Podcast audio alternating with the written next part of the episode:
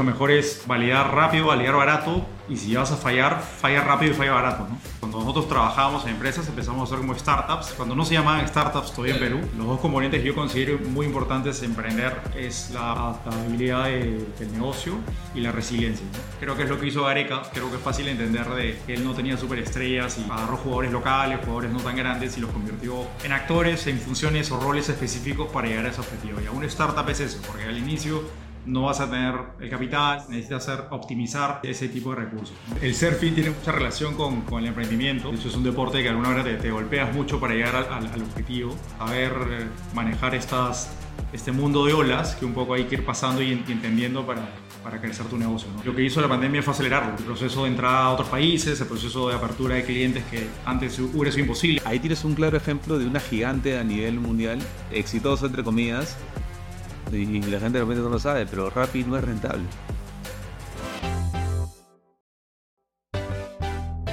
Hola, ¿qué tal? Bienvenidos a un episodio más de Emprende sin Cloro. Estoy acá con Mario Gil, eh, una persona que conozco hace muchos años. Eh, ¿Qué tal, Mario? ¿Cómo estás? Muy bien, gracias. Este, gracias por, por invitarme. Este, encantado de conversar contigo hoy día y bueno, hablar de muchas cosas que, que- muchas cosas. de muchos años. Sí. Sí, de hecho yo justo estaba haciendo un poco de memoria de cuándo más o menos nos conocemos. Sí. Y de hecho han sido como unos 10 años, ¿no? Porque coincidimos en un programa eh, que se llama Innovadores, liderado por Juan Flores, que se partió en varias temporadas, ¿no? En la cual seleccionaban a 10 emprendimientos, digamos, top del país, ¿no? Y en ese entonces, en la segunda temporada es donde sales tú, luego a nosotros nos eligen en la tercera, Sí, claro. y por ahí nos hemos cruzado en varios eventos y ahí conocemos a Beder, que es tu startup, y ahorita te vamos a preguntar, ¿no? Entonces, claro, venimos ya de un tiempo atrás y, y aparte de, de Alonso, una de las primeras personas que, que empecé a entrevistar fue justamente a ti, porque ya tenemos tiempo haciendo esto. Sí, claro. La verdad que, que hemos pasado subidas, bajadas de todo. Entonces, para los que no te conocen, este, cuéntanos quién es Mario Gil, eh, cómo empezó todo ese emprendimiento y, y dale. Bueno, yo soy Mario Gil, yo este, soy CEO y fundador de Ver actualmente, ¿no? De hecho, es una startup de loyalty y pagos para empresas pequeñas y grandes, ¿no? Trabajamos con empresas de retail, como empresas grandes como gasolineras y bancos.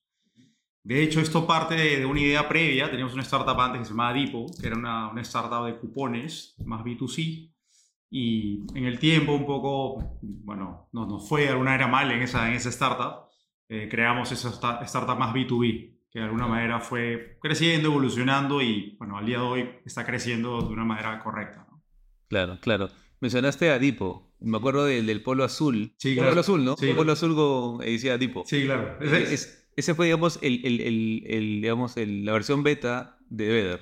Po- Podría decir que es una versión beta porque era, algunos de los socios de Ver vienen de Dipo. eh, la idea tiene bastante relación porque uno era de cupones, la otra es de loyalty, ¿no? Claro. Que tal vez lo que ya hicimos después fue algo más tecnológico, algo más escalable, ¿no? Nuestro fin es hacer una especie de Starbucks Rewards eh, más para todo el mundo, mientras que Dipo era algo más de cupones, ¿no? Era más épocas de groupons. Más grupón, Claro, claro. era otro, otra, otras épocas, ¿no? Y de alguna manera no llegamos un poco a hacer el Product Market Fit correcto, si bien crecimos Claro. en usuarios, no encontramos la fórmula y, vamos a decir, pivoteamos a otra idea más B2B. Claro. Y, y ahí vamos un poquito más atrás, ¿no? O sea, eh, tú estudias en la universidad, trabajas, ¿y cómo nace este, este bichito del emprendimiento o en qué momento lo haces? O sea, yo vengo de una carrera de negocios, ¿no? Estudié administración en la Universidad de Lima.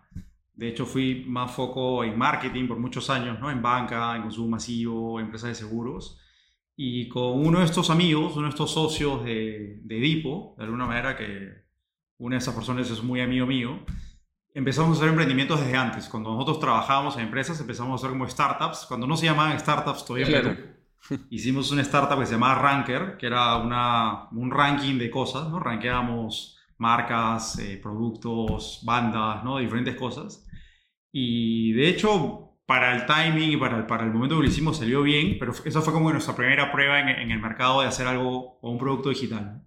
Y creo que a partir de eso empezamos un poco a probar ciertos productos o negocios hasta que un poco atinamos con, con Dipo, que fue la primera que un poco caló de repente en el mercado cuando ya existía este término de startups y no, no, no había antes. Y para el momento nos fue bien, ¿no? O sea, creo que fue una primera buena validación para nosotros como emprendedores, ¿no? Claro, e- en ese entonces eh, creo que Startup Perú hoy o no existía o está en su primera generación. No existía. No existía. Guaira sí existía. Sí, Guaira existía.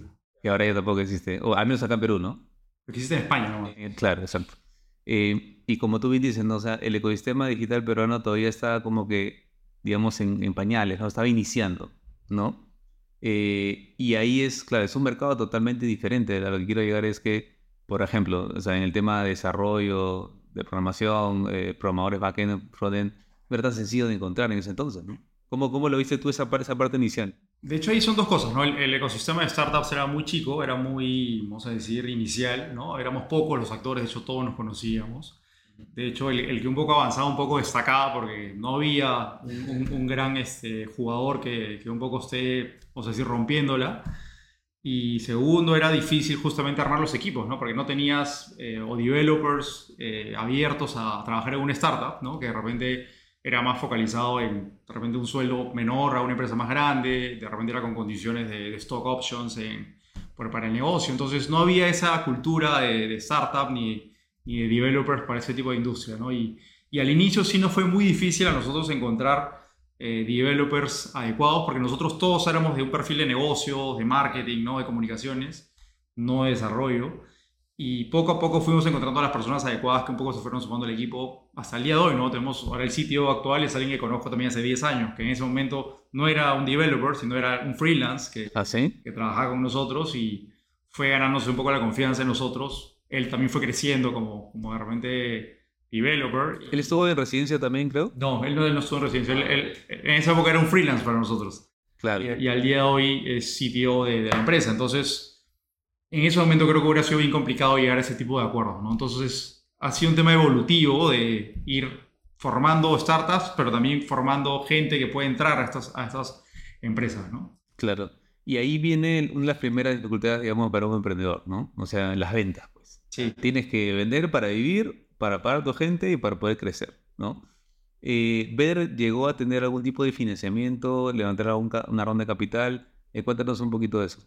De hecho, a ver, pa- pasó el, el- el paso previo. eh, Di- Dipo no llegó a facturar, o sea, fue, fue- fue netamente por, por fi- financiación de, pública y privada, ¿no?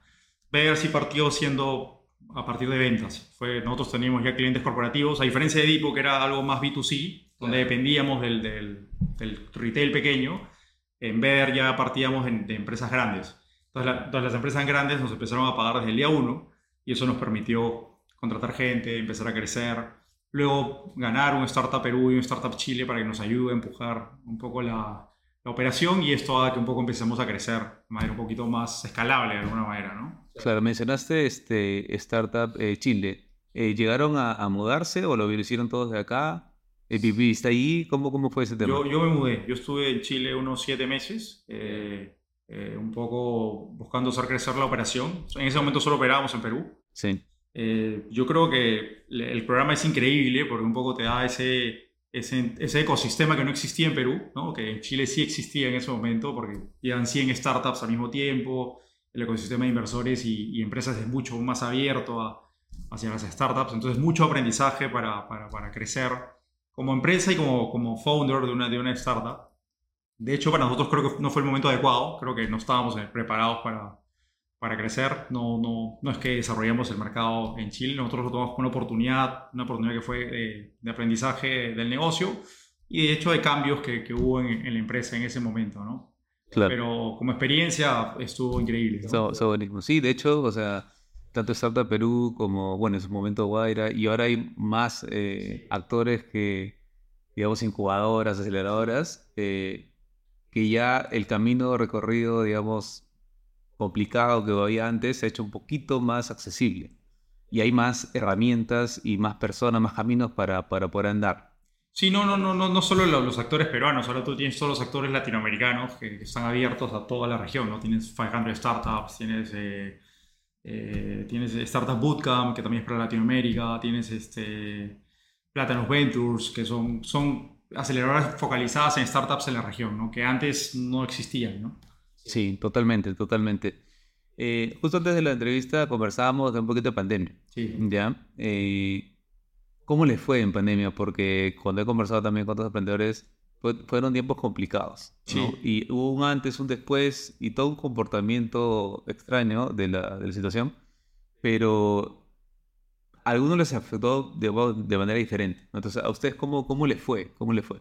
De hecho, fue un momento de, de cambios, obviamente impredecible, como para todos. A, a, mí me agarró en México, ya escalando a México, porque entramos a una aceleradora en México que se llama Startup Bootcamp Finovista, ¿no? que invirtió en nosotros a inicios del 2020 y estamos justo en ese plan de escalamiento. Nos, nos frenó un poco, ¿no? de alguna manera, el, el crecimiento.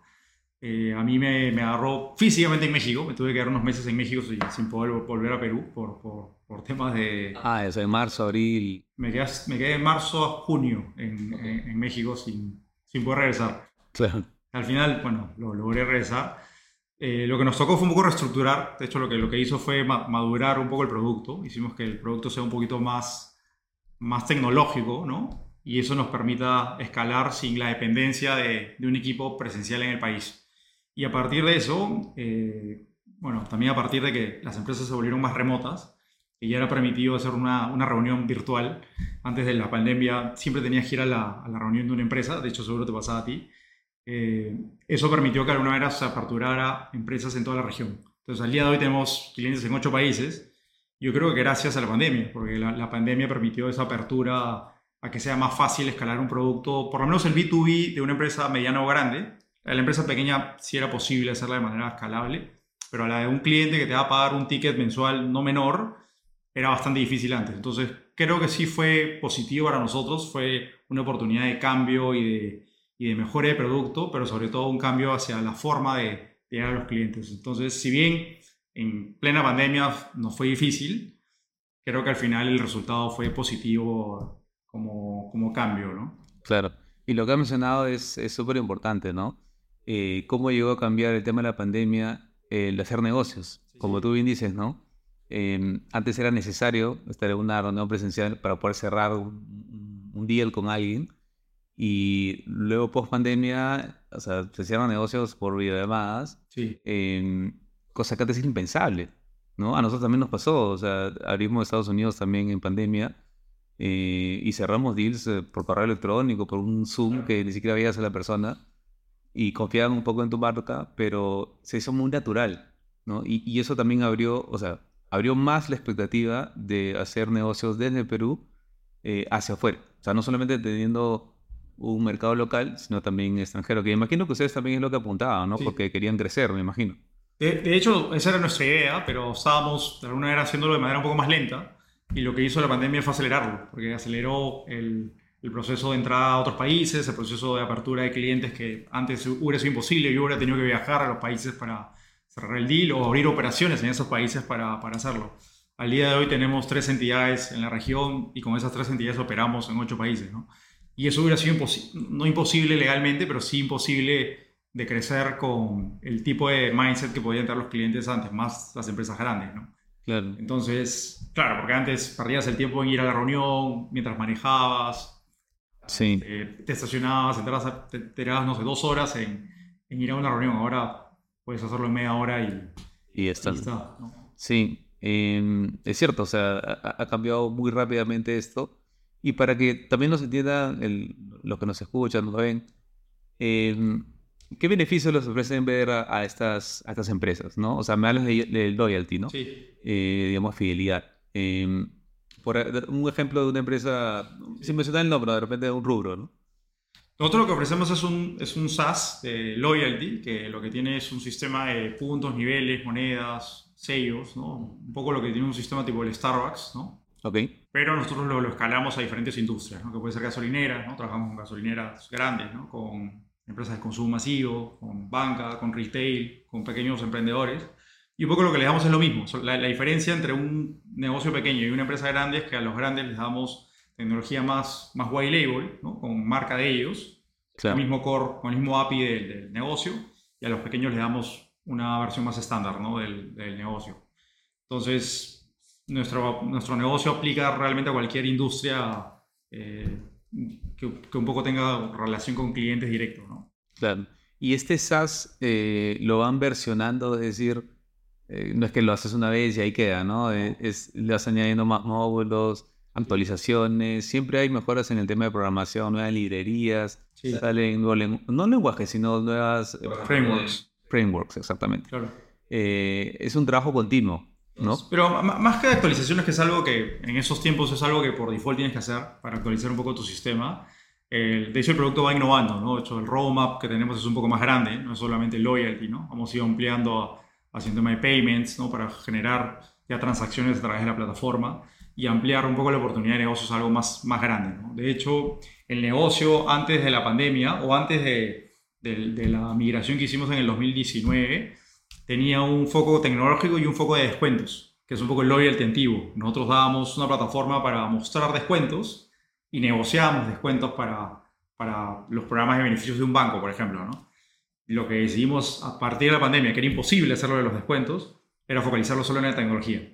Y eso hizo que se vuelva más escalable, porque ya no dependíamos de un paquete de descuentos en un país donde no estábamos, ¿no? Por ejemplo, en Colombia, en República Dominicana, en, en México.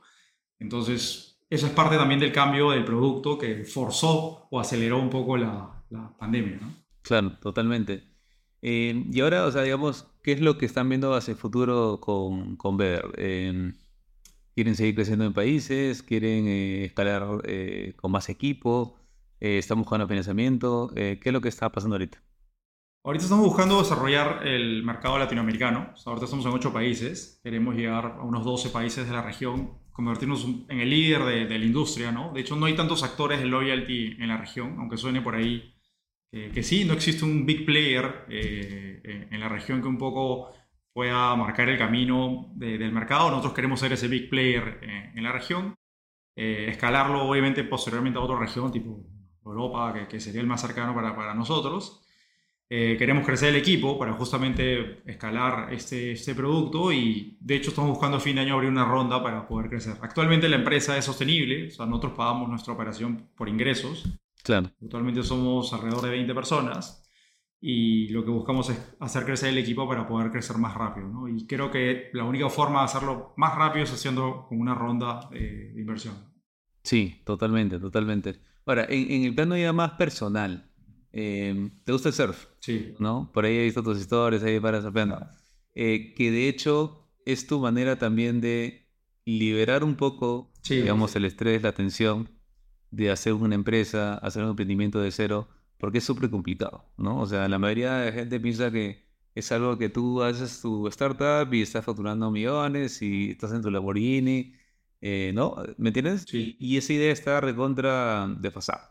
Cuéntanos un poco de tú, o sea, cómo haces también para lidiar con esto. Y lo has venido lidiando bastante bien, porque como han pasado como 10 años. De hecho, sí, de hecho el, surfing tiene, tiene mucho, mucha relación con, con, el emprendimiento. De hecho, el, eh, de hecho, es un deporte que alguna hora te, te golpeas mucho para llegar al, al, objetivo, fuera de ser una, un momento de desconexión total. De hecho, lo recomiendo porque en, en, mi caso es el único momento donde estoy desconectado de un celular, porque, por obligación.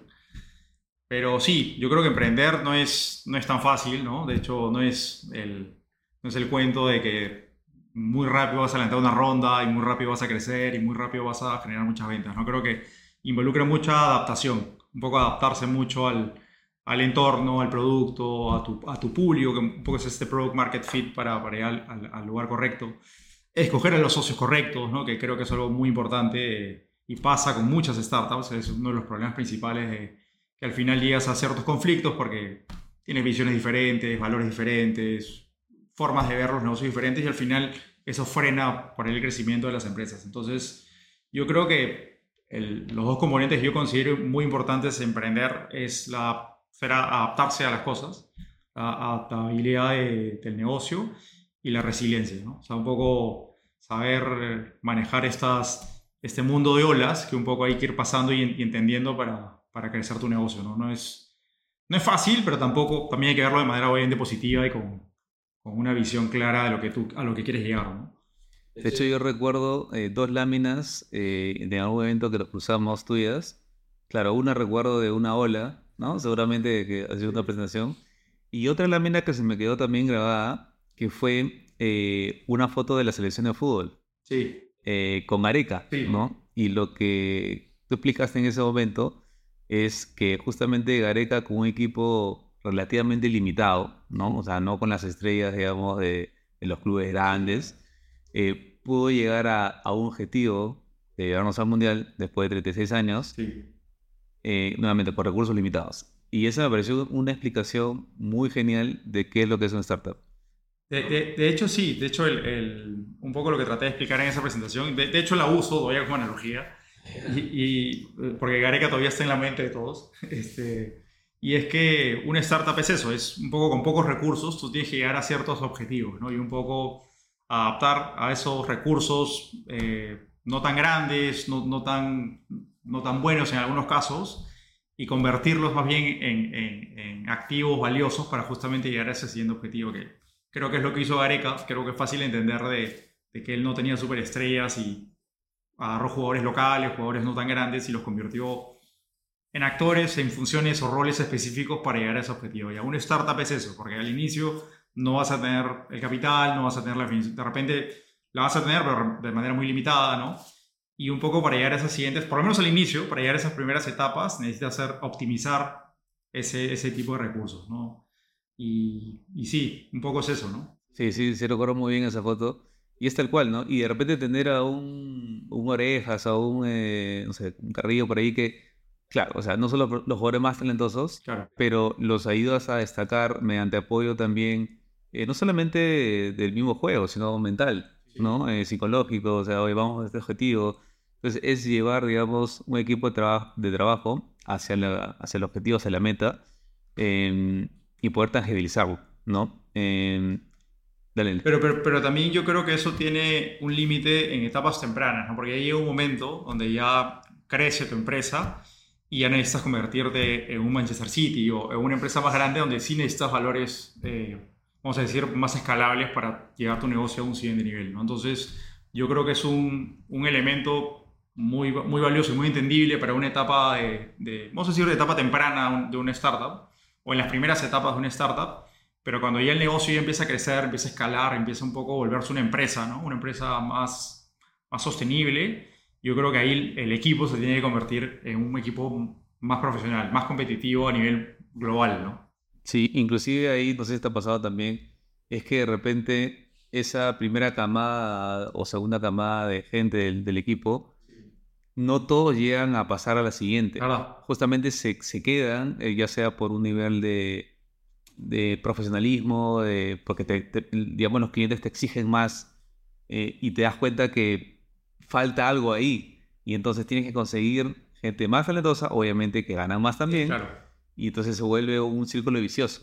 Pero, pero sí, o sea, yo también he tenido que tomar decisiones en la cual ya a ciertas personas, oye, no vamos a poder continuar. Claro. Y, eso es algo que pasa con frecuencia, ¿no? Me imagino que también lo has pasado. Sí, de alguna manera pasas a otro tipo de nivel de, la empresa, ¿no? Un poco otro tipo de retos, otro tipo de, problemas, otro tipo de, perfiles que son necesarios para llegar a esos objetivos. Entonces, como tú dices, hay gente que evoluciona, que un poco se adapta, un poco crece, porque de repente partió siendo muy, muy joven, muy chico y no tenía tanta experiencia, y con la startup aprende, porque bueno, la startup es una la escuela increíble para, para aprender pero hay gente que no, hay gente que un poco se queda en ese stage más de empresa pequeña y, y claro, hay momentos donde ya tienes que hacer cambios, tienes que traer otro tipo de jugadores, ¿no? Y ya estén más acostumbrados a ligas más grandes, ¿no? Más profesionales, ¿no? Sí, totalmente. Inclusive, o sea, ellos, algunos de ellos, eh, justamente se sentían muy cómodos en una empresa pequeña, ¿no? O sea, de, de menos de 10 personas. Y cuando ya se van viendo más movimiento, más presión, porque naturalmente cuando creces hay más presión de por facturar más, por cobrar, por entregar los trabajos bien, por calidad, por la calidad del trabajo y todo esto.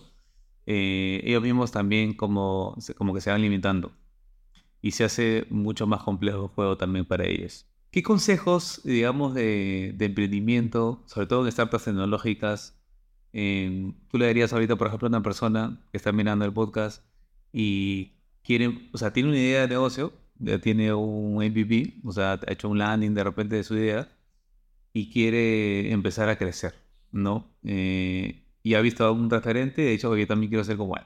Claro. Eh, digamos, ¿cuáles son los primeros consejos que, que tú darías para que esta persona pueda hacer eso? Yo creo que lo primero es, validar el, producto lo más rápido posible y lo más barato posible. Porque mucha gente comete el error de gastar mucho dinero en el producto, contratar una agencia, contratar algo que, de repente en, ese momento no sabemos si hay agua en, la piscina. Eh, entonces lo mejor es validar rápido, validar barato, y si vas a fallar, falla rápido y falla barato, ¿no? Porque de alguna manera eso va a permitir de que no pierdas tu tiempo, no pierdas tu plata y cambies de idea en el momento adecuado, ¿no? No, no cambies cuando ya gastaste mucha plata, tiraste dos años y, y, de repente fue por gusto, ¿no? Porque no, no llegaste ni siquiera a hacer que sea rentable el, el negocio, ¿no? Y lo segundo, que creo que también es súper clave, es elegir de manera adecuada a los socios, ¿no? Es no necesariamente, o sea, alguien que es tu amigo o tu partner de, de fiesta, tu, vamos a ser tu wingman, ¿no? Claro. Necesariamente es un mejor socio. O sea, de repente el mejor socio es alguien que es conocido en el trabajo, de repente es alguien que conoces hace poco, pero haces, eh, es más complementario a ti en, en, un negocio. Entonces, yo creo que es no confundir eh, entre un amigo y un socio. Puede ser un amigo y un socio al mismo tiempo, porque pasa, tengo amigos socios, pero también pasa lo contrario. Entonces, la gente siempre se equivoca en, ese, en esa forma de elegir sobre todo en las primeras veces que emprendemos. Sí, so, de repente también, eh, como, como, tú bien dices, o sea, complementarte con esa otra persona, o sea, me explico, ¿no? Eh, si tú eres una persona, no sé, súper creativa, desordenada, eh, y pero, por ejemplo, de repente la persuasión y las ventas no es lo tuyo, te complementas con alguien comercial, eh, hasta por un tema de temperamentos también. Hay personas muy ecuánimes, digamos, que no son muy volátiles en el día a día. Hay otras que son súper impulsivas, por ejemplo, yo me considero impulsivo. Pues a veces estoy arriba, abajo, sí, claro. y necesito a alguien que también esté, digamos, de, en, en, la, en la calma o en un, en un estado zen para poder... Para balancear, ¿no? Para poder balancear, porque si no, ahí vienen las peleas que nos pasa, eh, también ha pasado, yo también ha pasado en su momento, y se complica el escenario porque al final el perjudicado es la empresa, ¿no? Sí. Eh, y, y, y, salir, digamos, de ese, de ese bucle de, digamos, de problemas, de legales y todo, le cuesta bastantes miles de dólares a la empresa y tiempo sobre todo. Sí, es importante, eh, por eso no solo la parte de ser complementario, sino de compartir la misma visión, los mismos valores, un poco el mismo sueño, de alguna manera, ¿no? Que un poco quieren llegar a lo mismo, ¿no? Muchas veces eh, te das cuenta en el camino que, que no, no, están llegando, no, no, quieren llegar a lo mismo y al final eso hace que, que fallen las cosas. Es como ser un matrimonio, ¿no? Al final tú, llegas, tú tienes un mismo objetivo como, como matrimonio, pero si no es lo mismo, no tiene los mismos valores, se va, se va a terminar rompiendo. ¿no? Lo mismo pasa con, con, una sociedad, con, principalmente con founders de startups, que la relación es un poco más cercana. Claro, hablando de, de compromisos y todo, eh, tu esposa ahora, eh, ella te conoce hace muchos años, ella ha visto todo este proceso de, Sí. de ver, eh, me imagino, ¿no? Porque estás Sí, con ella hace mucho tiempo. Eh, ¿Cuál crees que ha sido su, su aporte o su lugar, digamos, en, en toda esta carrera de emprendimiento que tú has tenido en esos años? Yo, yo creo que es un poco lo que tú decías de, de ese socio, de dar, de dar un balance para, para mantener las, las cosas más calmadas. Yo creo que ella me ha dado ese lado, ¿no? Un poco de, o sea, al ser el líder de una startup es algo muy intenso, cuando estás de arriba abajo, tú lo sabes, que es muy, muy demandante de tiempo. Creo que tener a alguien al costado que un poco te, te balancee un poco el mundo, creo que hace que, que tu vida más bien personal este, no, no se complique con, el, con, la, con, con, la, vida de una startup que es muy, puede ser muy demandante y muy pesado a veces, ¿no? Claro. Entonces es importante siempre tener, de hecho, alguien, gente cercana que un poco te, te ayude a no desviarte un poco de, de, de, tu objetivo personal, ¿no? Que creo que también es súper importante, ¿no? ¿Tú cuántos socios tenías? O sea, antes del corte eh, tenía, éramos cinco socios. Ya, pues vamos. O sea, honestamente, ya, ahora que ya, ya, lo has hecho antes, o sea, tener cinco socios, o sea, para mí debe ser. O sea, ¿por qué O sea, en mi casa, ¿no? No, yo soy mayoritario. ¿eh? Al ser mayoritario, digamos, tienes una, la última palabra. Sí.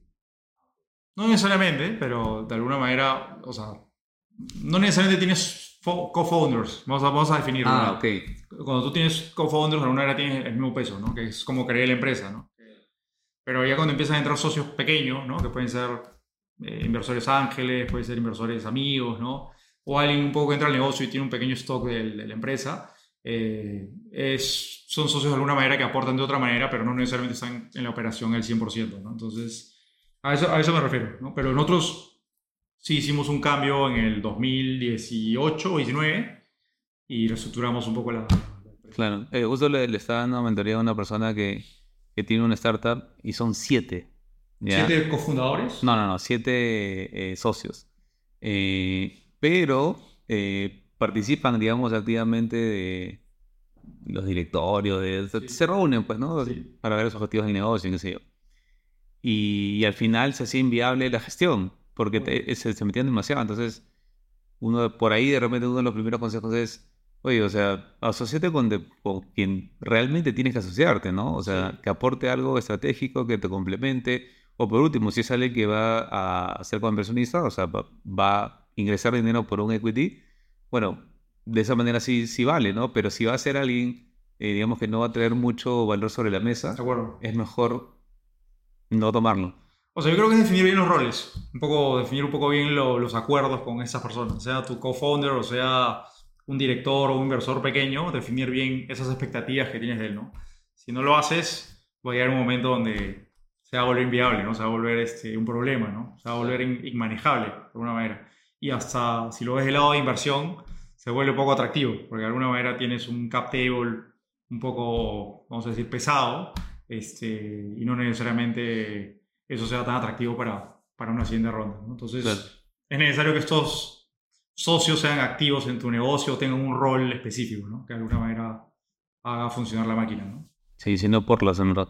Sí, sí, no, sí, si no es un problema, como te digo, al final es un problema porque termina siendo algo más bien negativo. ¿no? Entonces la pregunta que le hice a Alonso también, eh, le pregunté si, digamos, tenemos 10 universos paralelos, ¿no? Obviamente estamos en uno de ellos.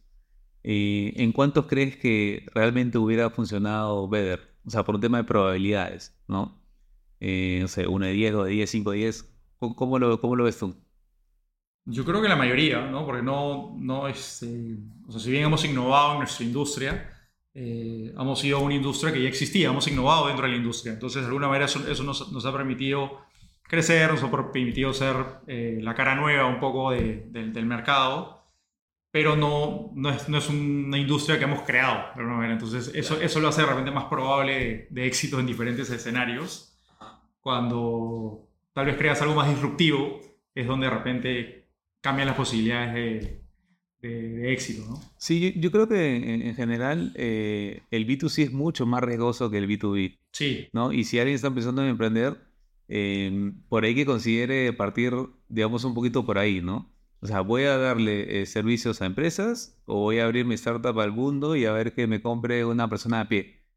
Claro, es, es o, o, hacer con alguien que ya experimentó en una startup B2C y un poco sabe cómo, cómo desarrollar eso, que creo que es importante, o saber que si no levantan capital es imposible un poco operarlo, ¿no? Porque obviamente los primeros años tal vez no, no, vas a facturar o no vas a facturar lo suficiente como para pagar tu operación. Claro, el costo de adquisición, digamos, de una persona de pie, o sea, un consumidor, digamos, que no es empresa, es altísimo. Sí. Y la inversión en publicidad que deben tener, o sea, la única forma que a mí se me ocurre es, claro, tiene que estar eh, por inversores o un fondo de riesgo o algo por el estilo, para poder aguantar ese, como tú bien dices, esos primeros años sin llegar a, facturar lo que, lo que gasta la operación. Que, que, no, tiene, no tiene nada de malo, es parte de la industria. ¿no? De hecho, las startups más grandes de la región, que son B2C, eh, están a pérdida todavía. Y de alguna manera, este, y tienen, no sé, más de 10 años, más de 15 años en algunos casos. Y, y yo creo que es parte justamente de, de, cómo es el juego del, del B2C con, con, el Venture Capital, ¿no? Que es de ir levantando plata, ir ganando más valor como, como empresa y obviamente eventualmente tienen que ser rentables, ¿no? Pero es como si tuvieras una chance más larga de tiempo para... Sí, totalmente. Y de hecho seguir muy lejos. Y la gente realmente no lo sabe, pero Rappi no es rentable. Sí, sí, de acuerdo. Y, te lo comento porque hubo un evento de la Universidad de Lima hace como dos meses, y ahí estuve, también estuvo Alonso, y estuvo el CEO de Rappi. Y, y dijeron para hacer unas preguntas, ¿ya? Y levanté la mano, perdón. Pues, eh, no lo quise hacer de manera malintencionada, sino que la audiencia de ese evento, todos eran chiquillos entre sus 19 y 25 años, universitarios, ¿no? Y todos estaban con el sueño del unicornio y que todos somos este, rentables y bla. Y yo levanto la mano y, con educación, le pregunto, eh, no me acuerdo cómo se llama la persona, eh, disculpa, eh, yo estaba leyendo los periódicos, ¿no? De repente, bueno, es, es un unicornio, como tú bien dices y todo pero es realmente rentable porque lo que yo tengo entendido que hasta ahora todavía no ha llegado al punto de equilibrio, ¿no? O sea, que todos callados se voltearon a mirarme, pues. Y el pata un poco incómodo, pues, ¿no? Lo supo, lo supo, digamos, sustentar, Pero al final me dio la razón, me dijo, no, pues es verdad, no somos rentables. eh, el año pasado creo que quemaron como 200 millones de dólares, el antepasado 300. Y, y la pregunta es, ¿hasta cuándo se hace sostenible ese aguante de los inversionistas, no? ¿O cuándo le empiezan a dar vuelta? Entonces, ahí tienes un claro ejemplo de una gigante a nivel mundial. Seguramente el caso de latinoamericano más exitoso, entre comillas. Nuevamente, exitoso, entre comillas, pero no es rentable. Pero, pero está, creo que bien que hayas hecho esa pregunta, porque de hecho la mayoría de gente puede tomar eso como algo totalmente negativo, ¿no? Porque tú dices, no llegó al punto de equilibrio, o sea, me refiero a alguien muy chico, ¿no? Alguien de 18 años que no entiende todavía ese tipo de negocios y que tal vez él haya explicado un poco la, de cómo funciona, creo que es positivo para que la gente vaya entendiendo cómo funciona ese tipo de negocios, ¿no? Que no es negativo que, que estés unos años eh, buscando escalar y crecer, ser el más grande, que creo que lo han logrado en parte, para después buscar esa rentabilidad, ¿no? Entonces es como que válido este, estar a pérdida Sí. contra el crecimiento acelerado de- y el desarrollo del, del mercado rápido para, para hacerlo, ¿no? No sé hasta cuál es el punto de límite, pero Sí, de- depende hasta lo que te aguante. Creo que SoftBank estaba metido Sí. ahí con varios millones de dólares. Eh, también me hace perder un poco el caso de Uber, eh, que también estuvo a perder muchos años. Creo que el año pasado o este año ya está, tuvo un periodo positivo. sí. Entró un nuevo CEO, cortó un montón de cosas, que es lo que uno a veces debe hacer lamentablemente Sí, para claro. poder, digamos, ser rentable, ¿no? Entonces sí, o sea, tenemos eh, B2C, B2B, o sea, el emprendimiento pues, es- puede ser súper amplio, cada uno tiene sus riesgos, unos son un poco más lentos, a los emprendimientos nosotros son los conocidos como emprendimiento de camellos, ¿no? O sea, que aguantan varios años, digamos, de sequía. em, Pero, pero creciendo de manera más, más sostenible, ¿no? Exactamente. Y como te comentaba justo antes de hablar también, también, ah, bueno, en mi caso también eso se me complicó un poco eh, levantar capital, Sí, claro. porque lo que buscaban era eh, exponen- eh, crecimiento exponencial, eh, no tan, o sea, que me decían que no era tan escalable, necesitaban más cifras y todo. Y sí, o sea, al final eh, desistí porque me di cuenta que no era el, el, el tipo de inversor que, que debería estar buscando, ¿no? De repente uno más estratégico, ¿no? O sea, de repente otra vez en tecnología que está pensando en ingresar a Latinoamérica y ahí quiere adquirir agua. Ahora, alguien más tradicional, ¿no? El inversor de startups está buscando eh, valuación, ¿no? Que la, que la empresa valga más en un periodo corto, ¿no? Y, y darle valor a su inversión en, en- en un periodo corto de tiempo y eventualmente que la empresa se venda, ¿no? Ese es un poco el objetivo de, de un inversor de startup. Y un B2C es más marcado ese, ese interés. En el B2B, si bien se espera un crecimiento más lento que, una, que un B2C, igual se espera un escalamiento acelerado, ¿no? Entonces creo, creo que es importante entender el, el tipo de inversor, ¿no? Buenazo. Y ya para ir cerrando, eh, si no tuvieras, digamos, ver, ¿qué crees que, que harías? ¿Como startup o como...? o No, en general, o sea, de repente, o sea, ahora ya con toda la experiencia que tienes, ¿no? De, de más de 10 años haciendo esto, ¿harías nuevamente otra startup? ¿Te dedicarías al mundo corporativo? ¿Te dedicarías a ser surfista? Porque ahí Sí. veo que estás pero pegado. Eh, ¿qué, qué realmente te gustaría hacer? Porque, o sea, suena también a ser libre, ¿no? O sea, tú sabes que ahorita uno no se siente tan libre por las cosas que tiene que hacer. ¿Qué es lo que crees que tú harías? Yo creo que igual haría otra startup, ¿no? Creo que a mí, o sea, es- bueno, siempre me gustó desde que inicié un poco en esto, así sea con, con proyectos pequeños, antes de incluso de mis primeras startups. Siempre fue algo muy motivador de innovar y puedo crear una empresa, eh, tener esta visión de ser una empresa más grande, ¿no?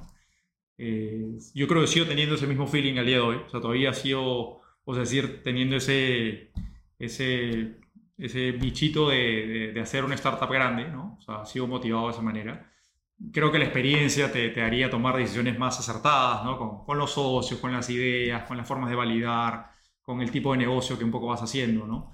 Tal vez al día de hoy probaría otro tipo de industrias, ¿no? Que, que de repente están más, más, más en tendencia al día de hoy, ¿no? De repente algo más relacionado a inteligencia artificial, algo más relacionado a salud, ¿no? Que son cosas que sabemos que va- van a empezar a crecer de manera más exponencial, ¿no?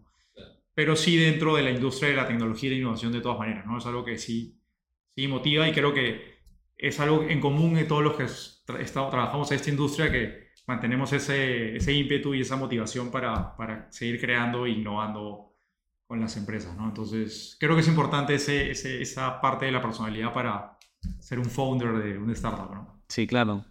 ¿Y te animarías a dar este, mentorías, cosas así? O sea, digamos, regresar un poquito lo que en su momento también, bueno, entre nosotros ahí descubrimos qué cosa hacer. Sí, o sea, lo he hecho a veces, ¿no? Cuando o sea, alguna eh, incubadora me invita por ahí a ayudar a alguien, no, no lo hago mucho porque no tengo tanto tiempo, pero de hecho antes lo he hecho más de repente. Pero sí, de hecho es, siempre, siempre es este motivador también ayudar a más gente a que se equivoque menos, haga las cosas más rápido, ¿no? poco darles esos atajos que de repente tú no tenías porque no tenías quien, no tenías alguien de referencia, ¿no? Porque no había alguien, no había nadie un poco que, que te pueda decir que está bien o está mal, ¿no? Entonces, creo que también es motivador poder ayudar a más gente y que el ecosistema crezca con más, más emprendedores, más startups, ¿no? Más, más personas de, o empresas de éxito, ¿no? Claro, buenazo. Si te gustó este episodio y no te gusta mucho el floro, Síguenos en nuestras redes sociales y en nuestra página web emprendesinfloro.com.